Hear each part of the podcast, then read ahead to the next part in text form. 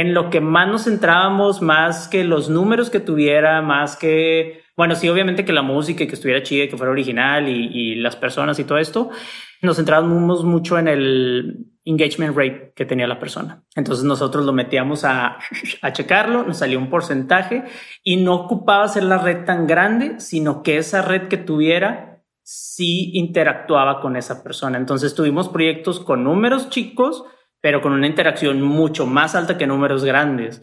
Entonces, eh, te va un secreto que, estábamos trabajando.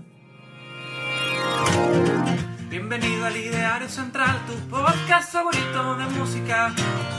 Yo soy Samu y si te quieres quedar, prometo que la pasaremos bien.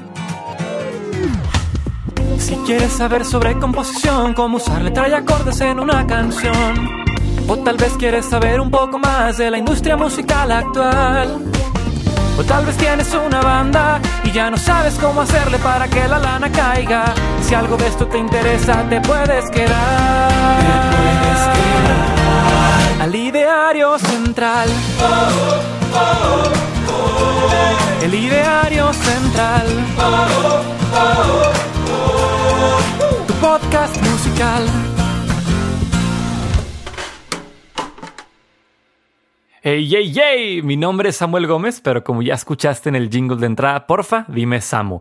Y te doy la bienvenida de vuelta a este, tu humilde podcast musical, donde platicamos de composición, industria musical y cómo vivir de la música. Pásale, ponte cómodo. El día de hoy te traigo una charla que tuve con mi amigo Raúl Sánchez donde hablamos eh, un poquito de estos últimos dos temas, industria musical y cómo vivir de la música. Más puntualmente, sobre redes sociales, cómo planear tus lanzamientos, management, autogestión, dirección creativa y muchas cosas más. Déjame te pongo en contexto. Este episodio lo grabamos el 28 de abril de este año, cuando la cuarentena... Eh, este, todavía era bastante nueva, ¿no? Cuando, cuando pensábamos que iba a durar mucho menos de lo que ha estado durando. Eh, y cuando estaba de moda hacer live streams por Instagram. La dinámica era que ustedes nos dejaban sus preguntas, tanto a Raúl como a mí, en, Instagram y durante la charla las íbamos contestando. Entonces, si estuviste presente en esa plática, seguramente por ahí vas a escuchar tu nombre eh, y que leamos tu pregunta. Y si no estuviste y, te gustaría estar, puedes seguirme en redes como arroba ideario central o en mi personal arroba Samuel Gómez con no. Eh, para enterarte cuando hagamos este tipo de charlas y grabaciones públicas. Ahora sí, déjame te presento a mi invitado. Raúl Sánchez es ingeniero en producción musical digital y consultor de negocios en la industria de la música y el entretenimiento. Ha asesorado a más de 300 proyectos entre empresas, disqueras, agregadoras y artistas en modelos de negocio, estrategia, posicionamiento, procesos, customer experience y management. También es fundador de Sounder, agencia de incubación artística 360 para el impulso artístico, en la cual sus miembros han logrado autogestionar sus carreras, generar ingresos con su música y cerrar tratos con disqueras nacionales y transnacionales. En un momentito vas a conocer a Raúl, pero te voy adelantando que si eres un artista independiente que está comenzando o queriendo levantar un proyecto musical, este episodio te va a gustar y servir mucho. Así que, ¡vámonos!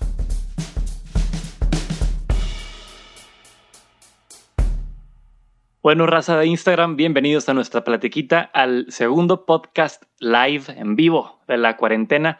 Mi invitado hoy es nada más y nada menos que Raúl Sánchez de Sounder. Raúl, brother, qué gusto que estás por acá. Oye, lo que no saben es que tenemos ya desde bastante tratando de hacer algo, algo así, juntarnos a platicar. Siempre nos vemos y nos agarramos platicando un chorro, un chorro, un chorro de todo Siempre este que sí, este, te veo luego, te veo luego y ya nunca pasa nada.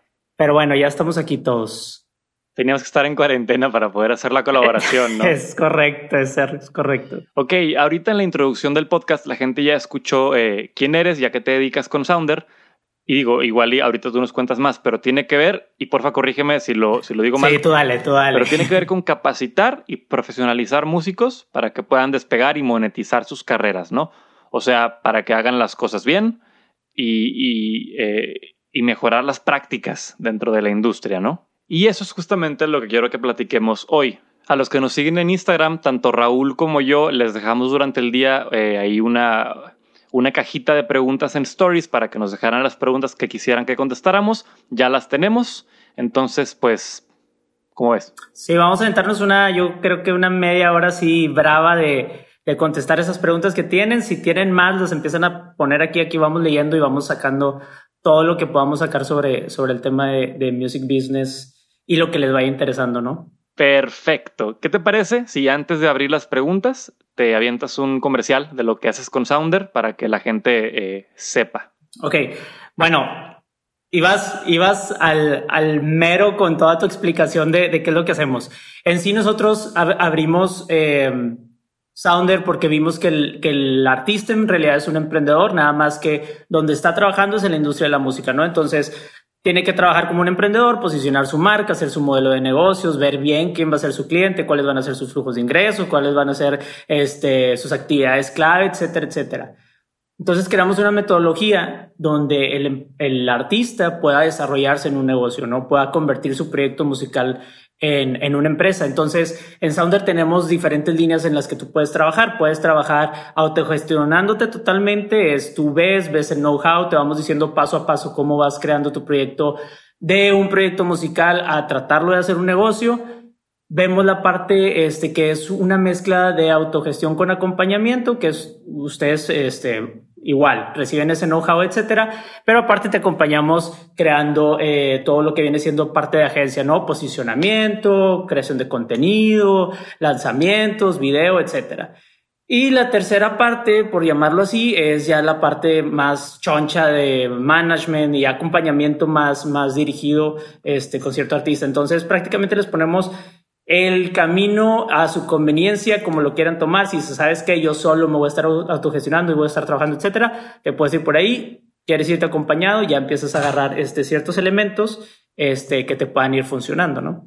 Genial. Entonces, dirías, a ver, ahorita que lo contabas, se me, o sea, se me figuró como lo que son las incubadoras en el mundo empresarial, pero no sé si es como lo de mismo. Hecho, es exactamente, de hecho nosotros lo ponemos como agencia de incubación artística 360, okay. 360 porque pues así como el artista ahorita tiene que saber de un chorro de temas, también metemos mucho, tenemos la parte de la productora, este, tenemos la parte de marketing, etcétera. Entonces sí se alcanza a desarrollar un poco más que la parte de puro asesoramiento que, que sería la incubadora, ¿no? Entonces exactamente es eso, una incubadora dirigida a la industria de la música. Súper bien.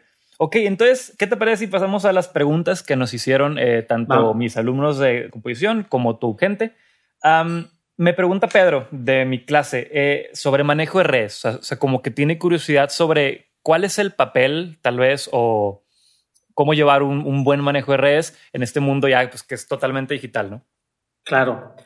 Pues sí que, o sea, la, la, la pregunta se la aventó así para un chorro de cosas, ¿no? Porque nos podemos ir en plataformas, nos podemos ir a pautas, nos podemos ir a contenido, nos podemos ir a un chorro de cosas. Eh, yo digo y yo creo que lo primero, primero para entrarle a este posicionamiento en redes sociales y, y, a todo tu proyecto en general es definir bien a la audiencia que vas a estar hablando, ¿no? Definir okay. bien quiénes son esas personas, definir este, su comportamiento, te tienes que ir también demográficamente y tienes que establecer exactamente este, cómo es como vive fuera ya de, la música, etcétera.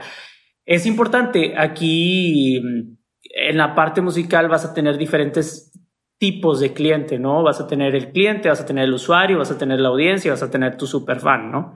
Entonces tienes que definir muy bien si en redes quieres eh, generar un poco más atracción, que es lo que todos hacen en redes, este, te vas a ir a una audiencia, en algo más amplio.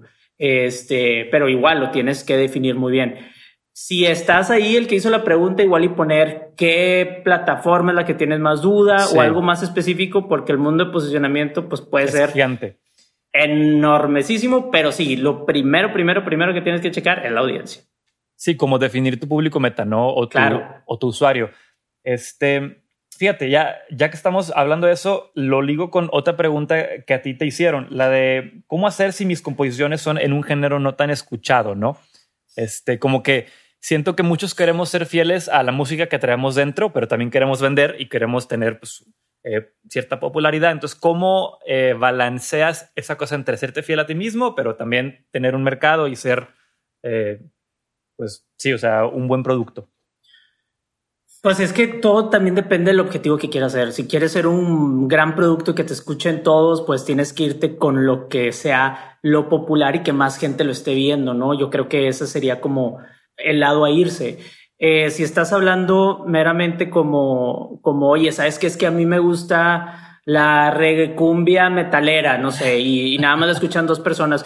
Tienes que ver bien, otra vez vuelvo y es súper importante a esa audiencia que vas a ir, porque tal vez eh, tal vez lo tuyo no va a ser generar cientos y cientos de números y cientos de cientos de audiencia, pero lo que quieres es tener una audiencia bien definida que después puedas monetizar. Como de nicho, ¿no? Exacto, porque al final de cuentas eso es lo que quieres, es este, identificar esa audiencia y monetizarla de todas las formas que puedas por ahí. Entonces, si te vas a un género tal vez que no sea tan escuchado, tienes que saber bien este, en dónde están, eh, cómo se influencian, eh, qué están escuchando, eh, a dónde salen, qué tipo de cosas consumen, porque no sé, voy a, o sea, voy a super inventar, ¿no? Y, y eres un género eh, ranchero, pero que aparte usas un chorro de cosas a caballo y tu show es a caballo. Estoy inventando, ¿no? Sí. Tal vez parte de tu merch son sillas de montar o sombreros o cosas así, ¿sabes? Entonces, si, si quieres algo tal vez que no vaya tanto con la tendencia, es nada más definirlo bien y tratar de girarlo todo alrededor de él. Y toda tu venta va a tener que ser alrededor de e, ese tipo que, encuentres. Fíjate, yo, yo, yo, creo que luego entre más eh, a lo particular te vas, o sea, más, más al nicho, como que encuentras también un público mucho más fiel, ¿no? Sí, sí, total. Me acordé de la,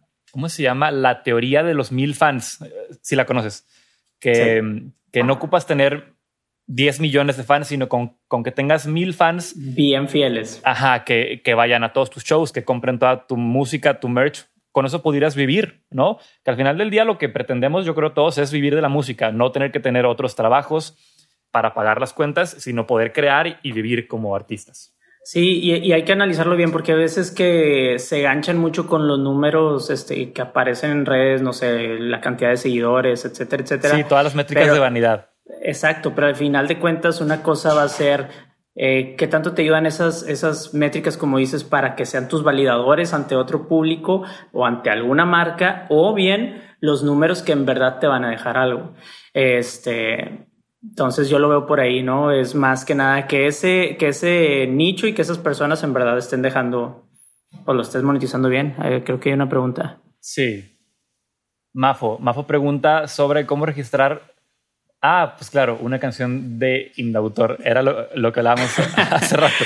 sí, sí, sí, vemos la cajita. Este, bueno, interesante. Para empezar, no sé si está cerrado en México, que a mí se me hace en, en Ciudad de México un proceso súper bueno que tienen y súper rápido que tú puedes llegar a las 9 de la mañana y en ese mismo día ya tienes este, registradas tus canciones. Yo siempre este, les, les digo que si tienen una vuelta para allá, obviamente pues ahorita no se puede, traten de registrar allá porque es súper rápido y ya te quitas de un chorro de problemas. Ahora aquí creo que está cerrado todo, todas las oficinas, etcétera.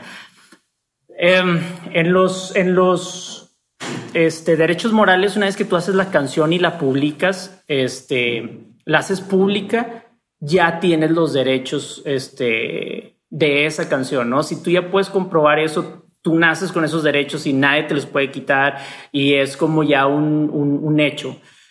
Algunas técnicas que puedes utilizar, que usan mucho en Estados Unidos, aquí no sé qué tanto pueda servir, este, es mandártela correo, por correos mexicanos ah, a tu casa. Entonces, haz de cuenta que tú grabas, es muy importante, tiene que estar fijado. Cuando tú tienes una canción, no sé, este, que la tocas en la guitarra y, o la traes en la cabeza y todo, mientras no la fijes, que es dejarla grabada en algún formato, puede ser de la calidad que sea, ¿no? En tu celular, todavía no es considerada una, una canción prenda autor. Entonces, primero hay que hacer eso y después mandas esa canción con todo tu registro, etcétera, o te digo, la mandas por correo a tu casa por correos mexicanos, obviamente llega sellado, obviamente no lo abres.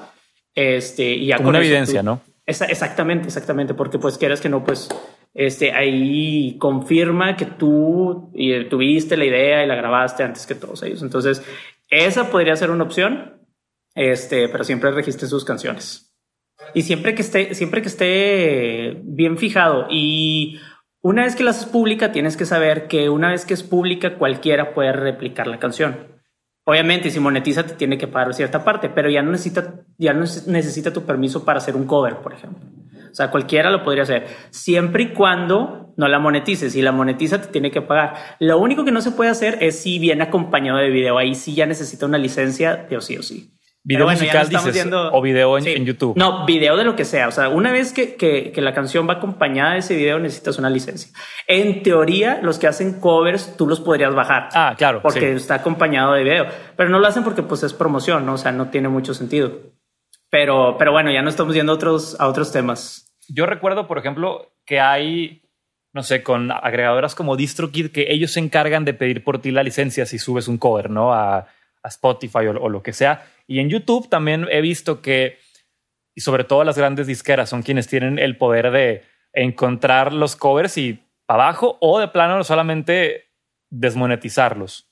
Sí, de hecho a nosotros nos pasa un chorro en, el canal de Sounder que pues van a los artistas, hacen este las versiones de su, de su propia música y nada más nos llega un correo de YouTube de que no es penalización, pero esta canción pertenece a tal, se va a monetizar para tal y, ya, ¿no? Pero normalmente son las mismas agregadoras de los artistas, entonces no hay tanto ah, problema. O, sea, con su propia música. Exacto, exacto. Ah, y, y, la identifica en vivo. No sé, este, por ejemplo, me llegó con Charlie Rock, ¿no? Subí una canción, tocó algo y luego me llegó un correo de que esta canción es de Charlie Rock, bla, bla, bla, la distribuye tal. Nada, no es, no es, este, no es penalización, nada más para que sepas que si se monetiza, pues se va a ir para allá. Oye, ¿y cómo, a ver, tú, tú claro que quieres monetizar tu canal, ¿cómo lidias con eso? Porque pues creo que lo hace un, pues como un bot, ¿no? Entonces no hay manera de, de negociar con el robot. Eh, es totalmente automatizado, es totalmente automatizado en esa, en esa parte. Chale, qué risa que con tu propia música te, te bajen la... Pero, pero, no, no, pues, o sea, en sí es para ellos, sí me explico, o sea, se, se va la lana para ellos. Pero bueno, pues ya, ya a través de ese tercero, de ese agregador. Ya. Este, siguiente pregunta. Eh, igual Mafo me preguntaba sobre Booking. No sé si pudieras dar, igual la pregunta es súper amplia, pero tal vez, y yo lo ligo con una duda personal, como que, ¿cuál es la línea entre el management y el booking? Como que, ¿dónde está? O sea, ¿quién hace qué? ¿Qué no hace uno? ¿Qué no hace el otro? ¿Sabes? Como, ¿quién es quién? Ok, bien interesante. Yo creo que aquí todavía en, en, México la las líneas están un poquito más borrosas entre promotores, booking, etcétera, ¿no? Pero sí muchas veces eh, llega gente que está buscando un management porque le va a encontrar miles de eventos, ¿no? Y, ojo, o sea, si va a trabajar en tu posicionamiento, va a tratar de, de, meterte a donde te pueda meter, a tocar donde te pueda meter, pero pues ese al final de cuentas viene siendo el trabajo de una agencia de booking, ¿no? Te va a conseguir los eventos, te va a poner en donde tantos puedes. Entonces, el trabajo ahí del manager va a ser ver con qué agencias o si se van a ir con una exclusiva o se van a ir con varias o ver dónde están trabajando, tratar de posicionarlo, este, para empezar a encontrar eh, eh, esos eventos Ahora, eh, bueno, ahí ya nos podemos ir de largo a un chorro de temas. Este. Claro.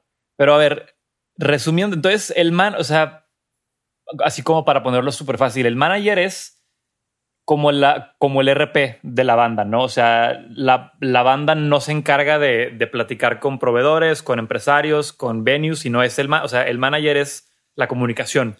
Exactamente. O sea, y es depende, ¿no? Cada relación es diferente y cada, cada, como estés trabajando con tu manager es diferente. Hay unos que están más de lejitos, hay otros que están más metidos, hay otros que están haciendo alguna otra parte. Inclusive hay unos que son mismos los, este, los mismos que hacen el booking, etcétera, etcétera, ¿no?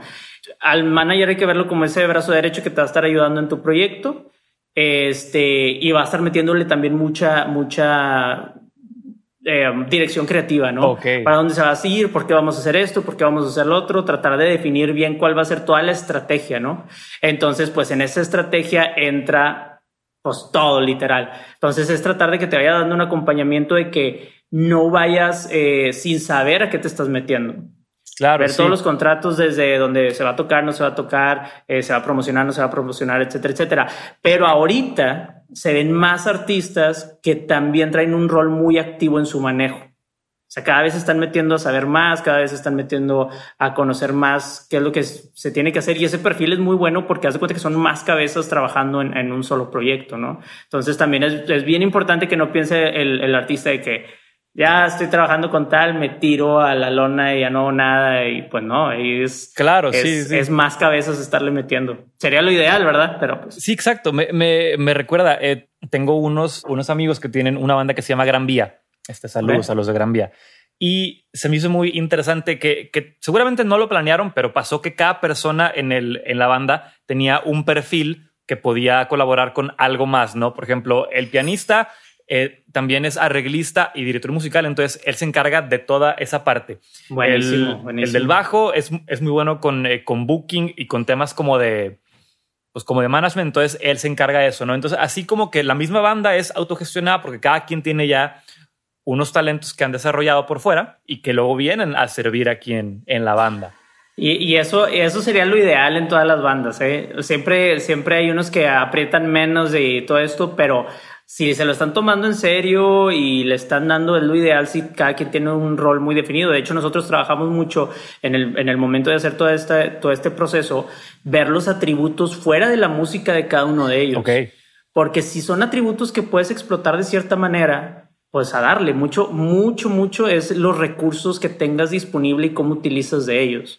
Entonces es muy bien ver el perfil de cada uno, ver los atributos de cada uno, este, no nada más musicales, sino fuera de ellos. Oye, ¿sabes qué? Yo programo y hago páginas web. No, pues entonces vamos a claro. poner una landing machine y sacar un chorro de datos, información para los lanzamientos, etcétera, etcétera pero esto lo tienes que definir con cada uno de, de, de la banda. Pero si, si tienen la posibilidad de cada quien echarle, pues está súper bien. Sí, que justo como decías al comienzo, que una banda es una empresa. Entonces es literal de que, bueno, tú eres el de ventas, tú eres el de web, tú eres el de diseño, así como tener esos dos niveles. Somos músicos, pero también somos pues emprendedores. De... Claro, de, de hecho nosotros tenemos en el programa, puedes descargar un, un contrato de band agreement y se ven todas esas partes para Ah, definir bien.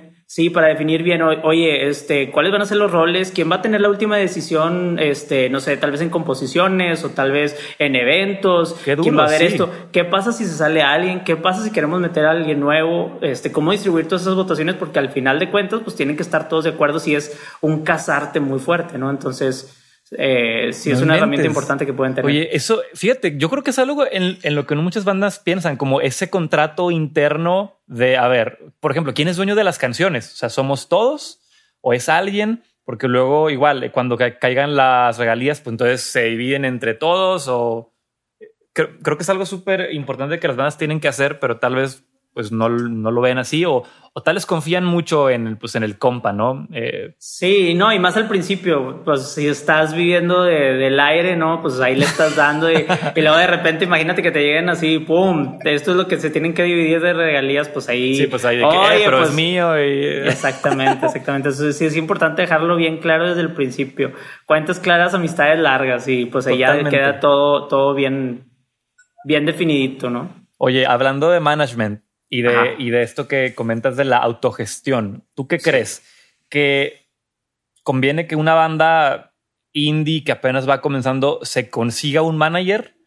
¿O tal vez que primero ellos intenten como navegar y, y, y hacerlo ellos antes de conseguirse un team? Uh -huh. Híjole. ¿Qué opinas? Pues yo creo que es depende también del artista y si mucho de la etapa, digo, un, un, manager pues te va, ya se va a saber una cierta ruta, te va a acompañar rápidamente y hay diferentes perfiles, ¿no? Está el que ya está más metido si sabe o está el, el manager super compa que es de que me encanta tu proyecto, déjame moverte, ¿no? Y, claro, sí. y te voy a tratar de meter y te voy a tratar de mover aquí y acá.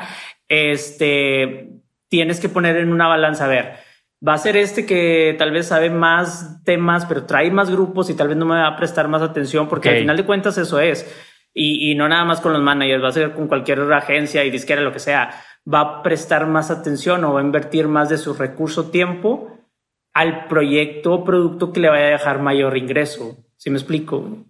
Claro, entonces, entonces, tal vez ahí tu papel como banda, si entras con un manager más choncho que trae más grupos, pues es tú asegurarte de que él te ponga atención, ¿no? O sea, tú también hacer tu, tu tarea, ¿sabes? Porque... Exactamente, exacto.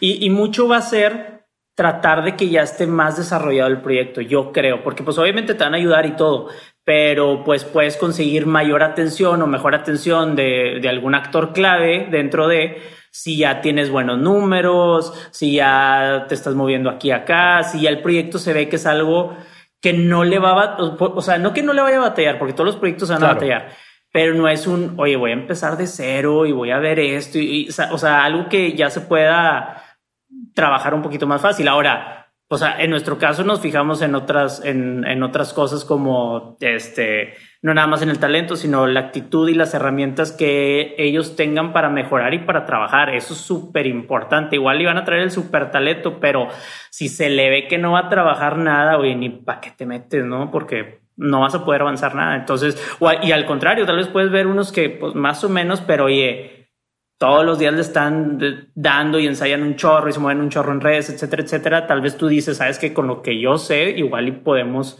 sacar algo. Totalmente. Sí, fíjate, sobre eso que comentas, me acordé de nuestro amigo en común, el, el Evic, ¿no? Que, que en un año, o sea, yo veo que ha crecido mucho porque el vato se está siempre moviendo y moviendo y moviendo. Y eso es algo que yo le que yo le respeto mucho. Sí, lo he platicado bastante con, con el Evic que se mueve. De más, sí. Mucho y pues es, eh, eh, está bien, está bien. Digo, por algo está creciendo el proyecto y lo está haciendo muy bien y, y, y le va a ir mejor, estoy seguro. Sí, totalmente. Oye, em, para, para cerrar el tema del management, tú traes ahorita como management de Sounder a Dos Garza, ¿no? Sí, ese ya en la parte de management nada más, no en agencia ni nada. O sea, ellos pasaron como por la, o sea, por la escuelita, ¿no? Por, eh, por los cursos, por la agencia y lo dijiste, bueno, pues yo, yo creo en ustedes. Fíjate, fue bien raro porque ellos fue más directo por la semana Sounder, que la semana Sounder es mera, este, pues parte de promoción, la live station y todo esto. Este, y pasaron por ahí. El proyecto, te digo, juntaba todas las cualidades que te estoy diciendo. Ellos le echan un chorro de ganas, están bien metidos en su proyecto, saben que quieren, eh, se trabaja muy bien y pues se fue, fueron pláticas. Y no te digo que fue tan rápido porque si lo platicábamos, estuvimos viendo varias cosas que se podría hacer, que sí que no. Y ahorita estamos ahí con ellos de lleno.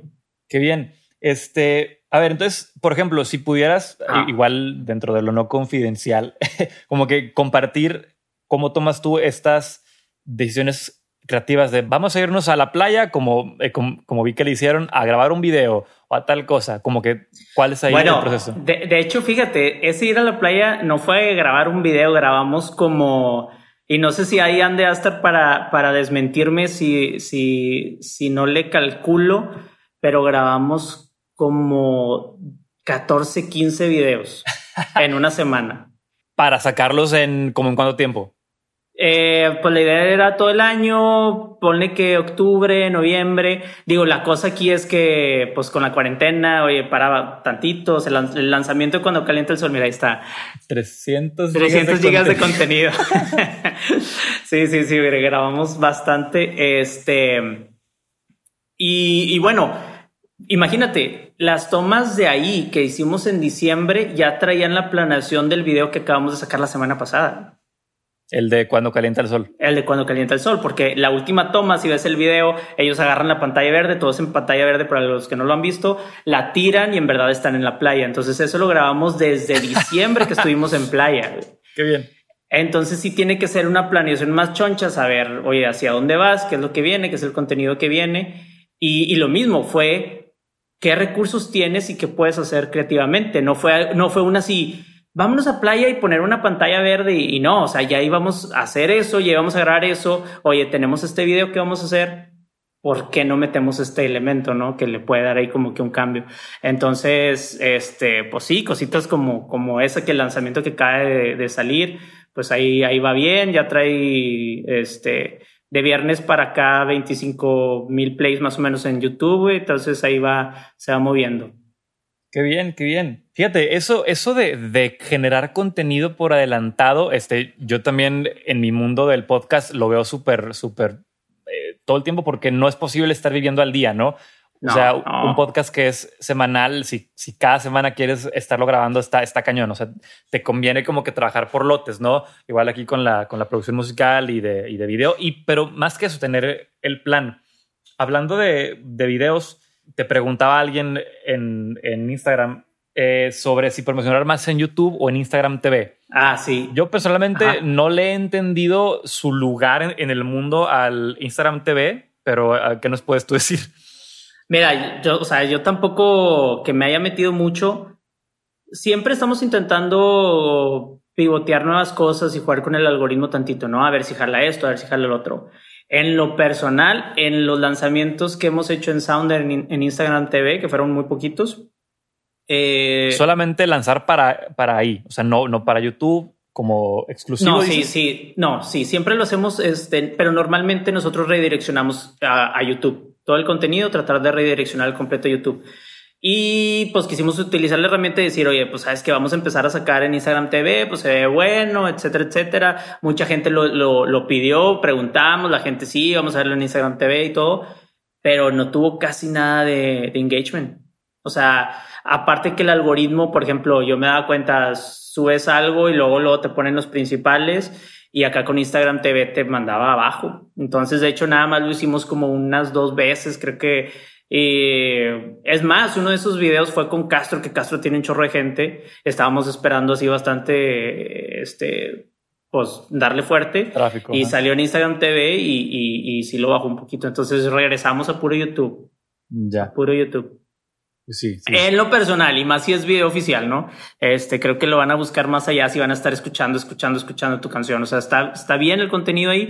Creo que ahorita si vas a hacer contenido para tratarlo de tenerlo vertical y utilizar Instagram TV, pues mejor vete a TikTok, ¿no? Y sube cosillas. Fíjate, Santos dice, el pedo es que Instagram TV todavía no se puede pautar, ¿cierto? O sea, no, y, y, y aparte, YouTube es un buscador. Yo creo que bueno, al menos yo cuando, cuando tengo una duda sobre algo, lo busco primero en YouTube, ¿no? De que cómo, cómo pautar, cómo eh, grabar un Zoom, ¿sabes?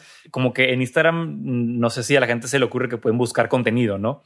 Sí, total, totalmente. También, también ha de afectar demasiado. Gracias, Santos. Saludos a Santos.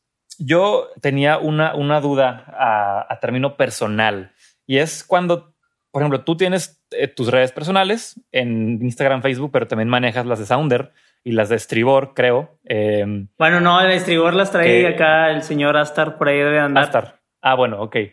Pero bueno, para la, la pregunta va, va, para allá. O sea, ¿cómo, cómo manejas tus múltiples personalidades en, en Internet? ¿no? O sea, ¿cómo decides cuánto tiempo pasar tal vez en tu por ejemplo, este live está en mi Instagram personal cuando tal vez debió estar en el del podcast, pero yo en el podcast no tengo eh, mucho engagement, entonces preferí traerlo para acá, ¿no? Pero entonces como que cómo, cómo balanceas, ¿no? Eh, tu tiempo, tu contenido, tu pauta. Eh, está difícil porque, bueno, aparte tengo el de varios artistas, ¿no? Este, aparte, ajá. Ajá, varios que pues para moverle y para pautar cositas y varios nomás de que, oye, me, me, checas esto y luego ya se me olvida quitarlos y ahí tengo de Facebook, tengo un chorro de cuentas. Este, ahí que está Santos, tengo la cuenta de Raylander, no la he quitado. Ahí saludos a Raylander también. Este, pero volviendo al tema, por ejemplo, mis redes personales están muertas. Ya no subo nada. Veo que gente de repente de Sounder me empieza a seguir al, al, mío. Pero porque no, y no, Sí, cayeron de Sounder, pero no, van a, no vas a ver nada, no, no subo nada y no hay historias. O sea, es un ente ahí que está. Este, de la parte de, de, Sounder o de los otros artistas está recambiando, es bien difícil y todo se centra en la estrategia que vayas a hacer, ¿no? Crear un mismo este, tono para la voz que vas a crear para cierta marca, por ejemplo. Lo ideal, siento yo, que sería que hubiera, por ejemplo, en tu caso de Ideario Central, ¿no? Que se ve una persona y que es el Samo, ¿no? Porque la gente empatiza más con una persona. es la parte que tienen es la parte que tiene mucha ventaja eh, los artistas, ¿no? Porque empatizas con la persona. Entonces muchas marcas están buscando a esa voz, a esa persona con la que se puede identificar la gente. Acá nosotros no lo hacemos porque tal vez no es tanto nuestro estilo. Deberíamos mostrarnos un poquito más. Eh, pero todo es crearle esta voz, te digo. Crear una voz que ya sea si Astar está utilizando la red o yo estoy utilizando la red o alguien más del equipo de Soundry está utilizando la red, trate de seguir a cómo se comporta Sounder, ¿no? Cómo es, cómo habla, cuál, o sea, cómo son sus modos. Entonces, esa es la forma. Si estás en el, en, el de un artista y tú llegaras a poner algo, no digo que pase o no, deberías de utilizar el mismo lenguaje que utilizan, ¿no? Entonces, eh, sí está difícil. Eh, intento desconectarme un poquito. Ahorita, por ejemplo, por la contingencia y por todo, WhatsApp es el que estoy súper metido siempre. Súper, súper, súper metido como red, ¿no? Pero sí, dividirse es un pequeño problema. Sí, fíjate, le, he preguntado esto a un par de personas y en general me, me, dicen lo mismo que tú, que como quieren crecer el proyecto, su red personal, eh, o sea, solo, solo existe, pero, pero no tiene nada. De nuevo, yo creo que es como en todo, depende que quieras. Bueno, mejor, dicho, yo creo que la pregunta es ahí tú, que tú también eres la, cara de diario, ¿cómo le estás haciendo, cómo le estás haciendo con eso? O sea, que es versión Samo, sí. versión Samo y diario. Todavía no lo resuelvo. Estamos sí, como, como aparte también hago otras cosas, este, tanto con la productora de podcast como que todavía no sé dónde está ese, ese punto de, a ver, ok, la cara es de quién y, para qué lugar, ¿no? De, hecho, de, hecho, eso sí es bien difícil. Nosotros por eso decidimos por crear esta marca de estribor, que es la productora, que es lo de videos. Para separarlo. sí. Sí, para, para separarlo y también para tener esa voz, porque como esa voz trabaja más con marcas, si veía, puras, veía puras cosas musicales y decimos, ¿sabes qué? Pero está el mismo equipo con el que se puede hacer una empresa de acero y se puede hacer una fiesta en Cosmo y se puede hacer algo así. Eh, ¿cómo, cómo, lo venden? ¿no? Necesitan tener algo ya más definido. ¿Cómo lo comunicas? Exactamente. Entonces, también por ahí creo que hay un. ¿Qué hacen? No? Mira, arriba también preguntaron algo, igual, y para, para, que no se nos pierda. Mariana pregunta, ¿cuáles son los requisitos para participar en la Semana Sounder? Buena pregunta. Muy buena pregunta y, muy seguida. Ahorita, ahorita la Semana Sounder ya la tenemos cerrada nada más a las personas que están participando de, alguna, de algún modo con nosotros. Que estén autogestionándose, que estén en la agencia 360 o que estén en el management. Este, ya sí. Eh, se estuvo manejando por invitación y vaya, un poquito para que cheques qué era lo que checábamos en ese entonces.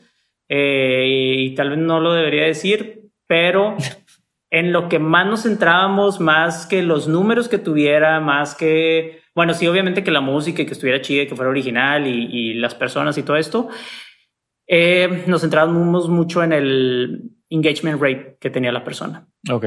Entonces nosotros lo metíamos a, a, checarlo, nos salió un porcentaje y no ocupaba ser la red tan grande, sino que esa red que tuviera sí interactuaba con esa persona. Entonces tuvimos proyectos con números chicos, pero con una interacción mucho más alta que números grandes. Entonces, eh, te va un secreto que estábamos trabajando. Oye, ¿cómo, ¿cómo lo mides? O sea, ¿ves la proporción de quién, de cuánta gente lo vio contra cuánta, Híjole, eso no se puede decir, Samu. Ah, excelente. Son, son de que este, secretos del trade. Exactamente. No, pero es, todo esa base de plataforma. Son algoritmos. Muy bien, perfecto.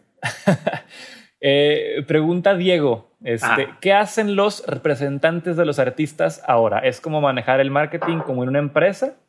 No, no, totalmente hay otra entidad aparte que sería la agencia de marketing que le maneje todo eso. Por ejemplo, nosotros la implementamos porque tenemos la agencia 360 y la implementamos porque tenemos la productora, pero eso se cuece totalmente aparte, ¿no? Si el, si el manager no te va a manejar eso, no te maneja eso y se acabó, ¿no? Son temas muy diferentes. El posicionamiento, pues se lo va a traer un experto en posicionamiento, un experto en redes, estar posicionando todo eso, hacer la estrategia, pero pues obviamente sí te va a ayudar a que todo eso cuadre, ¿no? Te va a ayudar a, a oye, ¿qué vas a hacer con ellos? O inclusive si va a ser tu acercamiento con agencias, ayudarte un poco en ese acercamiento que te ofrece cada una, decir, oye, sabes que yo opino que mejor por aquí, mejor por acá, pero sí, en teoría debe ser separado. Te digo, nosotros lo manejamos juntos porque para nosotros también es padre que haya una consistencia en la comunicación de un total. Este, pero sí son dos roles separados. Ya. Entonces, a ver, siguiendo sobre esa línea de la pregunta de Diego, si hiciéramos el símil con una empresa y quisiéramos armarle un equipo choncho a una banda, ¿qué tiene que haber? Tiene que haber un manager, un booker, alguien de redes, de comunicación. Eh, ¿cómo, ¿Cómo lo armarías tú, el tipo el organigrama? Ok. Eh, management. Si alguien de la parte de producción, si ellos están muy metidos en la parte de producción con ganas, hay muchos que deciden estar produciendo con varios para como que encontrar diferentes sonidos y más si son lanzamientos así por single, etcétera, etcétera. Claro. Pero si te agarras a alguien de tu equipo de producción también que te esté, te, esté apoyando con eso, ya sea una disquera o una productora, lo que quieras, eh, súper bien. O con un mismo productor que te agarres a hacer tal vez el EP o etcétera, eh, súper bien. Em, ¿Qué más? Pero la, la parte de, de, de, contenido, obviamente, alguien que te esté ayudando a sacar, sacar contenido, esta, a esta parte de tal vez marketing y más contenido, etcétera, etcétera. Tratar de tú agarrar un rol, eso yo creo que sería lo más importante, aparte de la música, ¿no? Tratar de, de agarrar un rol activo en si es la creación de contenido, si es el manejo, si es etcétera. Y pues así como base, base, yo creo que se puede hacer algo con muy pocos actores, nada más que o sean chonchos, ¿no? Sí, como que también porque luego entonces repartes el pastel entre menos personas. También, también, también, también. Pero siempre se va a tener que repartir. O sea, al final de cuentas es más que nada quienes se vuelven como tu, tu equipo interno de trabajo y después son piezas que, que, estás moviendo, ¿no? Tal vez este, producciones aquí, acá, acá, o tal vez videos aquí, acá, acá. Este, tal vez la agencia sí te acompaña un poquito más de tiempo porque son por campañas, este, etcétera, etcétera, etcétera. Ah, se unió René. Saludos a René. Saludos, a René. Barrazas. Este, saludos a Evic. Hombre, ya te quemamos, y hablamos de ti, Evic, ya sí. te diste cuenta. Y el G Casas, el G Houses. Saludos al G Casas. Eh, pregunta, ¿qué tan conveniente es dejar que el propio artista maneje sus redes? Saludos, tío Sounder. Este, sí, es muy importante. Sí, es muy importante que, que en, hasta cierto forma esté muy involucrado. ¿Por qué? Porque lo que estamos hablando, ¿no? Es el tono que está haciendo, pues es la esencia del artista, es cómo lo dice, que, que es su parte, ¿no? Sí es muy importante que sea él y más que nada porque si se necesita ver, si es lo que decíamos ahorita, necesita una voz, una cara. O sea, mientras más salgas tratando de activar a, a, esa audiencia, que es una de las cosas que quieres lograr, activar tu audiencia para redireccionarlas a alguna otra parte, que pueda generarte algún cierto ingresos y luego tratar de retenerlas eh, para como generar esta recompra. Eh, sí es importante que, que, que, tengas una participación. Ahora, eh, pues también apóyate de gente que sepa y que te diga, no, pues dale por aquí, dale por acá, este, muévele de cierta forma. Este, pero sí, yo recomendaría que mucho fuera el, el artista y más si son stories y cositas así que pues ni modo que alguien esté atrás de ti de que, eh, grama esto sí, ya. todo el tiempo. Cositas claro. así. Sí, está difícil. Está, está, difícil. Fíjate, o incluso que pretendieras grabarlo por adelantado, ¿no? O sea, así como ahorita hablábamos de trabajar el contenido como por lotes, con las stories está raro. Se puede porque tal vez eh, plataformas como Later eh, te dejan, pero yo siento que ahí sí conviene estar como más en el momento, ¿no? Al menos en esa parte de, de stories. Sí, y más porque todo está cambiando. Por ejemplo, ahorita eh, te digo, no puede, y volviendo al tema de los videos que grabamos, etcétera, etcétera, en, en la playa, pues no podemos sacar tantos porque se ven, ah, o sea, te saliste a la playa, sabes, no puedes salir. Entonces, ah, depende, duro, sí. a ver con la audiencia qué, qué es eso. Y por ejemplo, otras cosas no sé si viste el principio que ellos entraban con una bata a la pantalla, etcétera, etcétera. Si hubiera sido grabado durante, o si, y si por mí fuera, lo hubiera hecho esa misma con tapabocas. ¿Sí me explico? Sí, entonces, sí. o sea, para hacerlo relevante al momento. Exactamente. Entonces está bien tener ese contenido, obviamente, antes, como tú dices, o sea, sí es bien importante porque si no te come, te come, te, te come este, el tiempo llega de volada las semanas y tienes que ya subir algo, pero pues sería, buen, sería buena opción. O sea, tener contenido a, antes sería buena opción.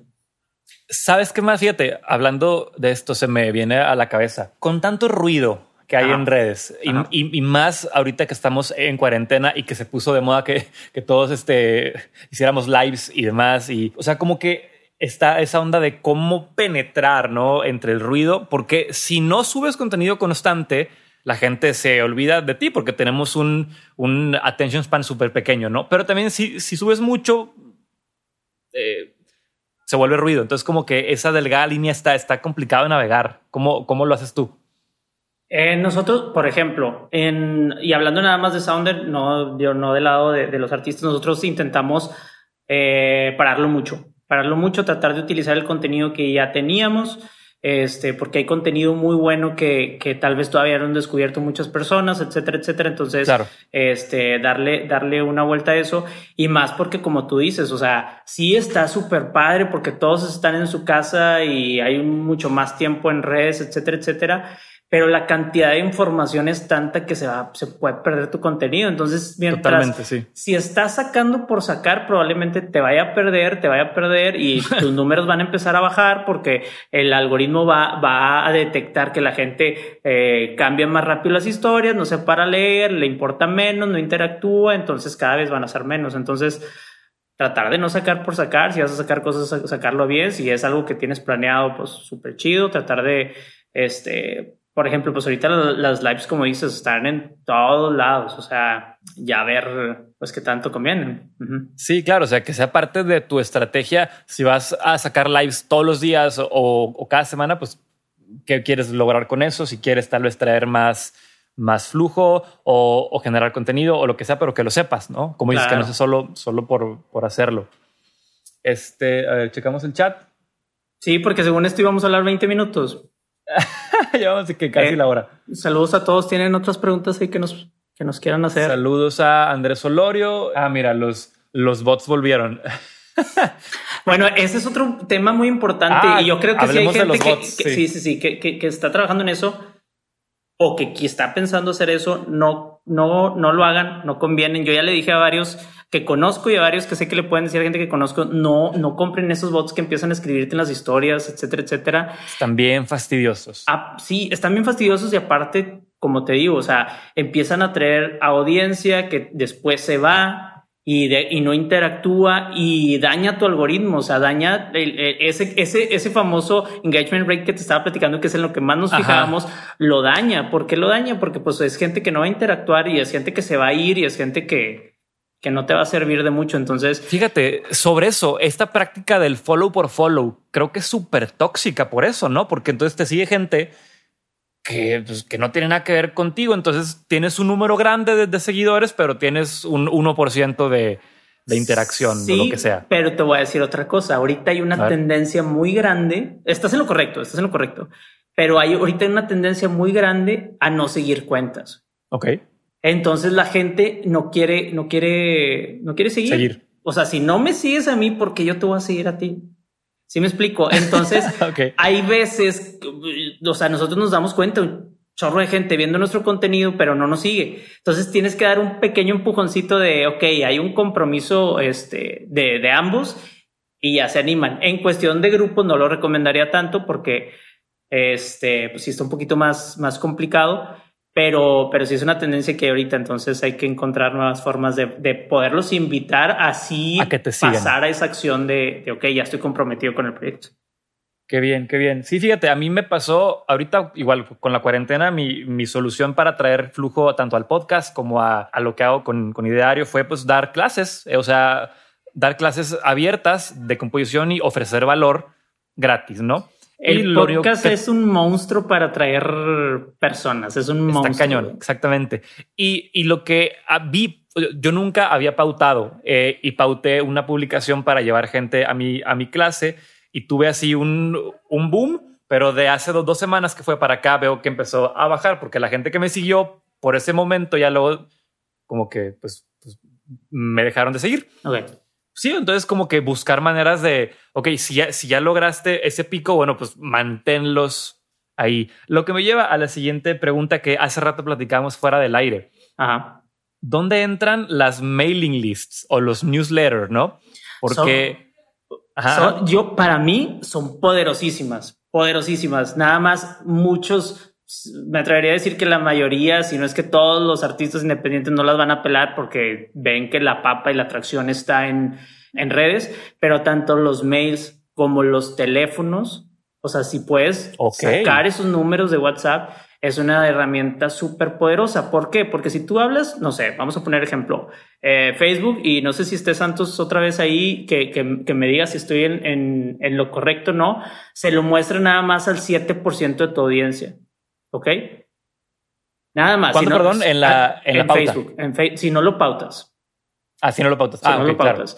Instagram, algo parecido. El 10%, si ve que hay engagement, si ve que gente se está metiendo, se lo muestra un poquito más de gente. Si más gente lo está viendo, se lo muestra un poquito más. Por eso las stories como que muy buenas, le aparece mucha gente.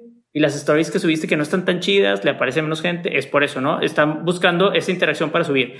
Pero si tú tienes un mail o tienes un número, ese mensaje que le mandes le va a llegar porque le va a llegar. Directo, exacto. Entonces, tienes 10 mil personas que le llegue el 7%, tienes 10 mil mails que le llegue a los 10 mil. Entonces, es algo súper fuerte para lanzamientos. Mira, está Santos, estamos en lo correcto en los, en los porcentajes. Ok. Este es una herramienta pues muy poderosa. Entonces, yo, yo sí recomiendo tratar de recolectar. Está difícil, está difícil como grupos. Sí, claro. Mira, o sea, tal vez la gente sí, sí te da su correo, pero ya que te den su teléfono es, es como que más privado. Pero para quienes nunca habían oído el, el, término, los newsletters son estas listas de correo donde tú pides a la gente su correo para tú mandarles contenido directamente por mail.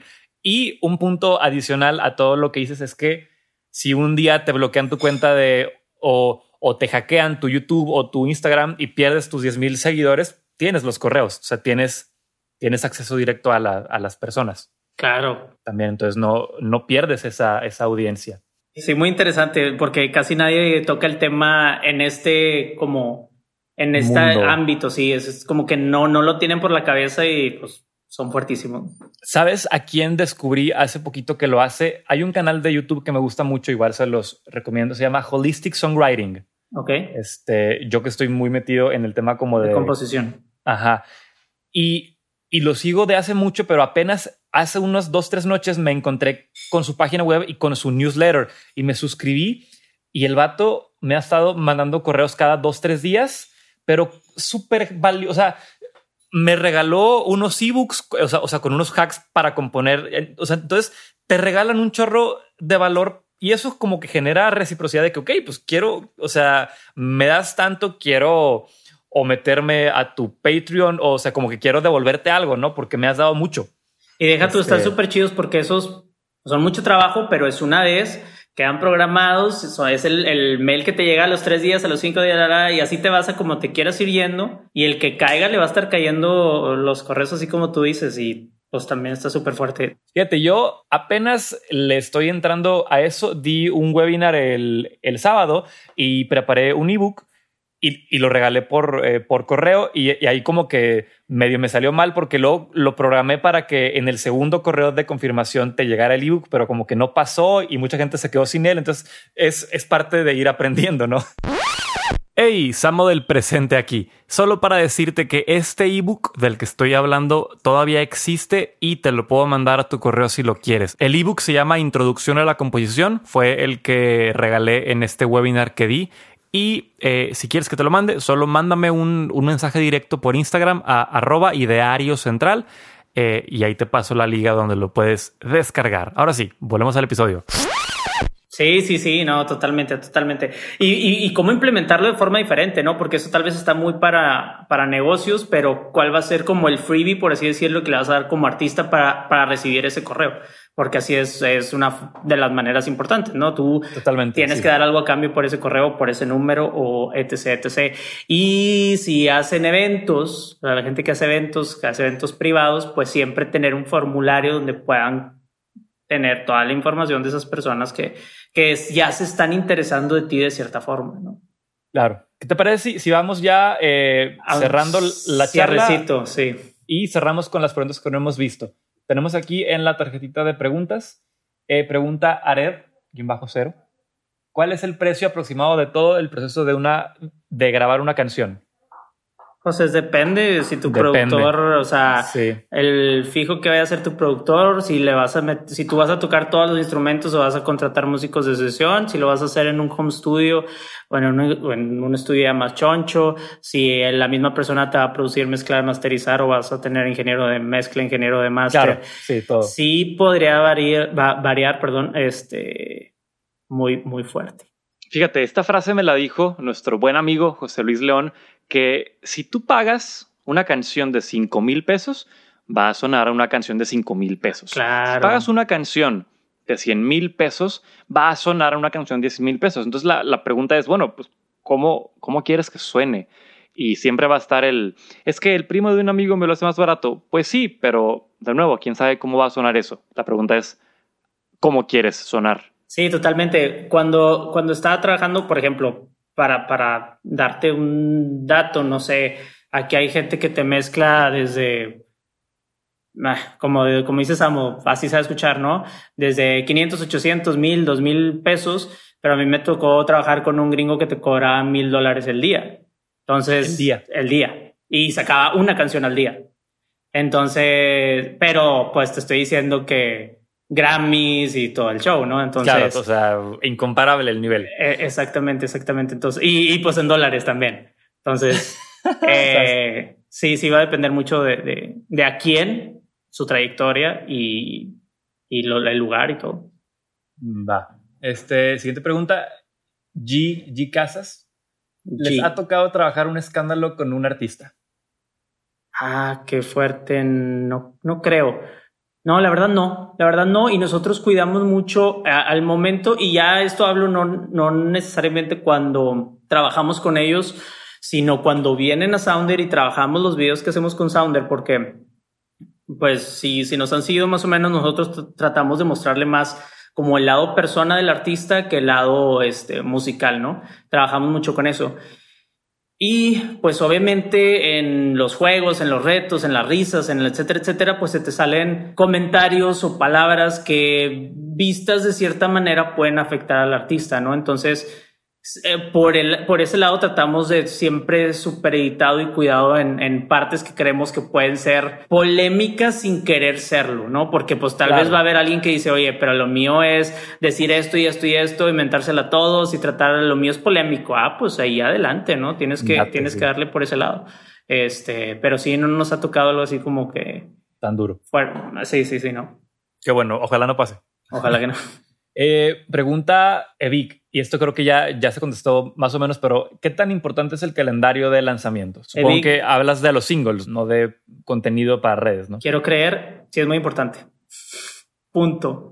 Punto, ya, next. No, no, sí, sí, es muy importante porque pues tienes que planear un chorro de cosas, ¿no? Este, tienes que planear bien desde, desde la misma agregadora, ¿no? Que tengas el tiempo suficiente para que se pueda pichar para alguna playlist, que tú te puedas mover tanto con videos, con los assets que vayas a estar subiendo, este, y si no lo tienes de alguna forma en tu calendario, pues se te va a pasar. Y ahora, se van los meses bien rápido. Si no mapeas todo el año de cuándo va a ser cada lanzamiento, te quedas, ah, yo quería lanzar en tres meses después de este lanzamiento y nunca trabajaste en la preproducción y producción ni nada, ¿no? Entonces, sí te ayuda mucho a, a aterrizar en dónde estás en todo el año y, tra y, trabajarlo bien. Claro. Ahora, esto puede ser todo un tema, pero así, Ajá. ¿cuál es como el tiempo de vida de un sencillo? Uh, qué fuerte. ¿sabes? O sea, como que cuándo puedes ya sacar el siguiente sin que se coma el anterior o todo esto. Mira, el, el algoritmo en, en, los algoritmos en Spotify y en todas las plataformas, pues obviamente quiere que los estés alimentando para poder, pues ellos tener más y poder irte posicionando. No hay cierta curva de al principio suenas un chorro, después se va bajando. Eh, para, yo diría, y esto es nada más lo que yo pienso, este, unos cada tres meses estaría bueno un lanzamiento eh, bueno, meses. ya choncho, todo. Lo que yo siempre les digo es que se traten de fijar si están haciendo contenido, tenerlo establecido en diferentes, ¿no? Como tu contenido A, el choncho, que es el, el video con el lanzamiento, con el bla, bla, el B, que sean cositas así más leves, pero que sí generen este valor. Y no nada más estás con, o sea, esos tres meses nada más haciendo eso, ¿eh? O sea, es en lo que sacas el, lo, lo nuevo. Claro, sí. Sí, sí, o, sea, sea sí te tienes que poner. Y la campaña y, y, lo explotas. Y subir otras cositas y nada más estar regresando a de que, ay, acuérdate que está eso. Y subiste algo y, ay, acuérdate que está este, esto que ya lancé, ¿no? ¿Ubicas a Sebastián Romero? Sí. Bueno, él hizo algo bien interesante Ajá. donde tuvo un periodo de tiempo, no, no, no me acuerdo cuánto fue, donde estuvo publicando en Spotify una canción por semana. Es, es demasiado. Entonces, él hizo una estrategia bien padre hace un año o dos. Eh, donde generó un chorro de contenido y pum, para arriba. A partir de ahí se hizo súper viral y le empezó a ir muy, muy bien. Ajá. Es más, ahorita también tengo un buen amigo en, en, Ciudad de México, Abraham Gu, que de hecho ya, ya ha estado aquí en el podcast, que él lleva todo el 2020, este, todo el año, sacando una canción al mes. Está muy bien, está excelente. O sea, si pudieras hacer eso, también por yo, o sea, también yo hablándolo de la parte económica, si pudieras estarlo lanzando así un mes, digo, ahorita tenemos memorias de ya te vi el contenido esta semana y ya para la siguiente ya ni me acuerdo que, o sea, qué, qué estás haciendo, ¿sabes? Entonces, sí. Ah, mira, ya, ya volvió Rafa con su pregunta. Al pautar contenido, ¿sirve pautar contenido para mercado en otros países? Es decir, si quiero que escuchen mi música en Europa, Estados Unidos, ¿esto sirve? Sí, y más que nada, lo que empezamos a hablar en todo, en todo el, el podcast es si tu audiencia está ahí. Por ejemplo, a mí me gusta mucho poner el ejemplo de Rodrigo y Gabriela y cómo se hicieron enormes en Europa y aquí en México nadie sabíamos quiénes eran y nada. Su promoción está aquí porque identificó, ¿sabes qué? Para México no es alguien que me vaya a estar consumiendo. Me voy. En, en, exactamente, acá puede jalar, le jaló, les jaló y ahora sí ya regresan como, como lo mejor y ahora sí lo aceptas porque pues el mercado mexicano tal vez así es, ¿no? Este, pero, pero sí, por ejemplo, si tú me dices, es que mi música, yo veo que me escuchan un chorro en X lugar, pues pautale ahí y a ver qué sale y después te puedes armar una gira, o sea, en ese lugar y, regresas triunfador y para el mercado mexicano y regio eres así de, oye, wow, ¿sabes? Sí, como, esto. como que las cosas se validan cuando pegaron en otro lugar, ¿no? Exactamente, de hecho nosotros tenemos toda una herramienta que es de validadores. Eh, esa, eh, eh, esa también la encuentras y es, ok, una cosa es lo que estás haciendo en redes, etcétera, etcétera, pero cuáles son los pequeños elementos que validan tu proyecto, ¿no? Que te vuelves, o sea, que, que lo validan a ojo tal vez de personas, y voy a decir algo súper tonto, ¿no? Tal vez para todos los que están viendo esto es de que, ay, mi música está en Spotify y es así como que, ah, pues, pues sí, güey, chido, o sea, la, fuiste una agregadora y tal. Pero tal vez para una tía que escuchó tu música le dices, estoy en Spotify, es de, ¿qué? ¿Cómo que estás en Spotify? ¿Sí, me explico? Entonces, hay pequeños detallitos dependiendo del mercado que tú le puedes dar esta validación o que diga de que, wow, eso está muy chido. Sí, ahora, ah, igual, algo medio obvio para quienes todavía no lo hacen.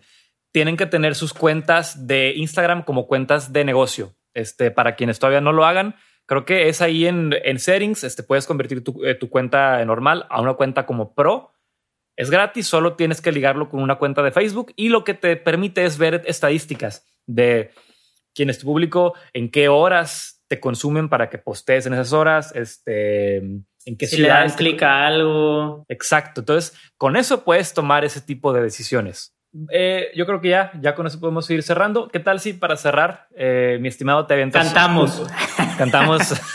¿Qué cuál? Una, una de. No, hombre, estás no, hombre. Vámonos, vámonos. ándale, ándale, a ti sí te sale, es la cosa. Oye, no, este, tírate un comercial de Sounder. De nuevo, eh, ¿qué ofreces? ¿Dónde te pueden encontrar? Y todo esto. Ok, bien fácil. O se van a sounder.mx o en el link envío ahí de, de sounder.music entran y está la liga y están todos los caminos ahí bien claros de qué quieres hacer. Si te quieres autogestionar tú solo, tenemos una metodología que creamos de negocio. Le calculo aproximadamente tres meses la puedes terminar, donde ves todo desde modelo de negocios, procesos, legal, eh, hacer tu rider, hacer tu band agreement, hacer tu estrategia de redes sociales, este, todo para poderte autogestionar, lo ves, lo ves en ese, en, ese programa y tú lo empiezas a aplicar. Es como un curso en línea. Esa es la parte de autogestión. Tienes la parte de, de autogestión slash este, acompañado, donde la agencia 360, tú puedes mes con mes estar pagando una suscripción que la puedes ir cambiando por diferentes servicios que tenemos de creación de contenido, videos, eh, diseño de riders, asesorías de negocio, entre muchas otras cosas, ¿no? Entonces es, y vas tú solo acompañado de nosotros, tenemos la productora audiovisual, ya si quieres nada más, sabes que la creación de un video o la creación de un teaser o la creación de algo así, se puede hacer y la parte management, ¿no? Que ese pues ya sería un proceso, ya te mandamos este, unas cositas ahí para llenar, para ver si podemos trabajar juntos y, y son, son los métodos. Ya le pegué el micrófono un chorro de veces. Pero bueno, eso son, ese, ese sería como el comercial, ¿no? Sounder.mx, bien fácil, o si no le pican ahí a sounder.music y está en link en vivo. Perfecto. Como quiera, yo les pongo las notas en aquí en los comentarios del episodio del podcast. Es todo. Pues, compadre, qué gusto que ya pudimos este por fin no y aquí, nos agarramos y nos agarramos hablando. Sí podríamos seguir. Sí sí sí sí no muchas gracias amo qué bueno qué bueno que ahora sí se armó la platicada. A ver si armamos este de hecho les tenemos sorpresas juntos es lo que Exacto, les deberíamos de este, decir. todavía no podemos tal vez decir mucho pero pero tenemos ahí una colaboración eh, próxima. Próxima muy buena para que no se la pierdan ¡Hey! Este fue mi episodio con Raúl Sánchez. Espero te haya gustado tanto como a mí. Como ya viste, Raúl conoce muy bien su tema y de lo que está hablando, además de que es súper accesible para practicar y resolver dudas. Así que si te quedaste con ganas de saber más de lo que platicamos aquí, o incluso saber más sobre cómo Sounder te puede ayudar a cumplir tus metas musicales, no dudes en mandarle un mensaje a sus redes sociales. Eh, en Instagram lo puedes encontrar como arroba sounder.music o también puedes entrar directamente a su página web que es sounder.mx. Sounder se escribe Sounder, S-O-U-N-D-E-R.mx. Como te decía al inicio, este fue el segundo episodio eh, que grabé con este formato como de QA por Instagram Live. El primero fue el episodio 8 con Chuy Díaz, si lo quieres checar, donde hablamos sobre plataformas digitales y, cómo usar el Internet de manera creativa para tu proyecto. Eh, si te gusta este formato o no, si prefieres otro tipo de conversaciones o cualquier comentario que tengas, me sirve mucho para mejorar el podcast y el contenido que, te traigo. Entonces no dudes en igualmente mandarme un mensajito eh, por Instagram. Me encuentras como arroba ideario central. Ahora sí, por último, y como te comentaba en el episodio pasado, para mí agosto es un mes de celebración, tanto por el relanzamiento del podcast como por mi cumpleaños y porque es un mes eh, que siempre me sorprende con muchos proyectos y muchas cosas chidas. Por eso, esta semana que viene, del 24 al 28 de agosto, estaré publicando episodios diarios para celebrar y agradecerte a ti por, por escuchar te cuento, estos episodios van a ser más cortos y te platicaré de temas más concisos y haré una especie como de recapitulación de cosas que he aprendido en estos últimos años que me he dedicado a, pues a esto. Em, mucha gente aprovecha en enero, el año nuevo, para ponerse metas y propósitos, pero de un tiempo acá a mí me gusta más hacerlo en agosto, cuando le doy una vuelta más al sol. Así que te veo el lunes para pasarla chido juntos toda la semana y poder aprender el uno del otro. Como siempre, te agradezco mucho por escuchar. Te mando un abrazo y espero que te encuentres de lo mejor en medio de estos tiempos tan crisis que estamos viviendo. Sobres. Oh, oh, oh,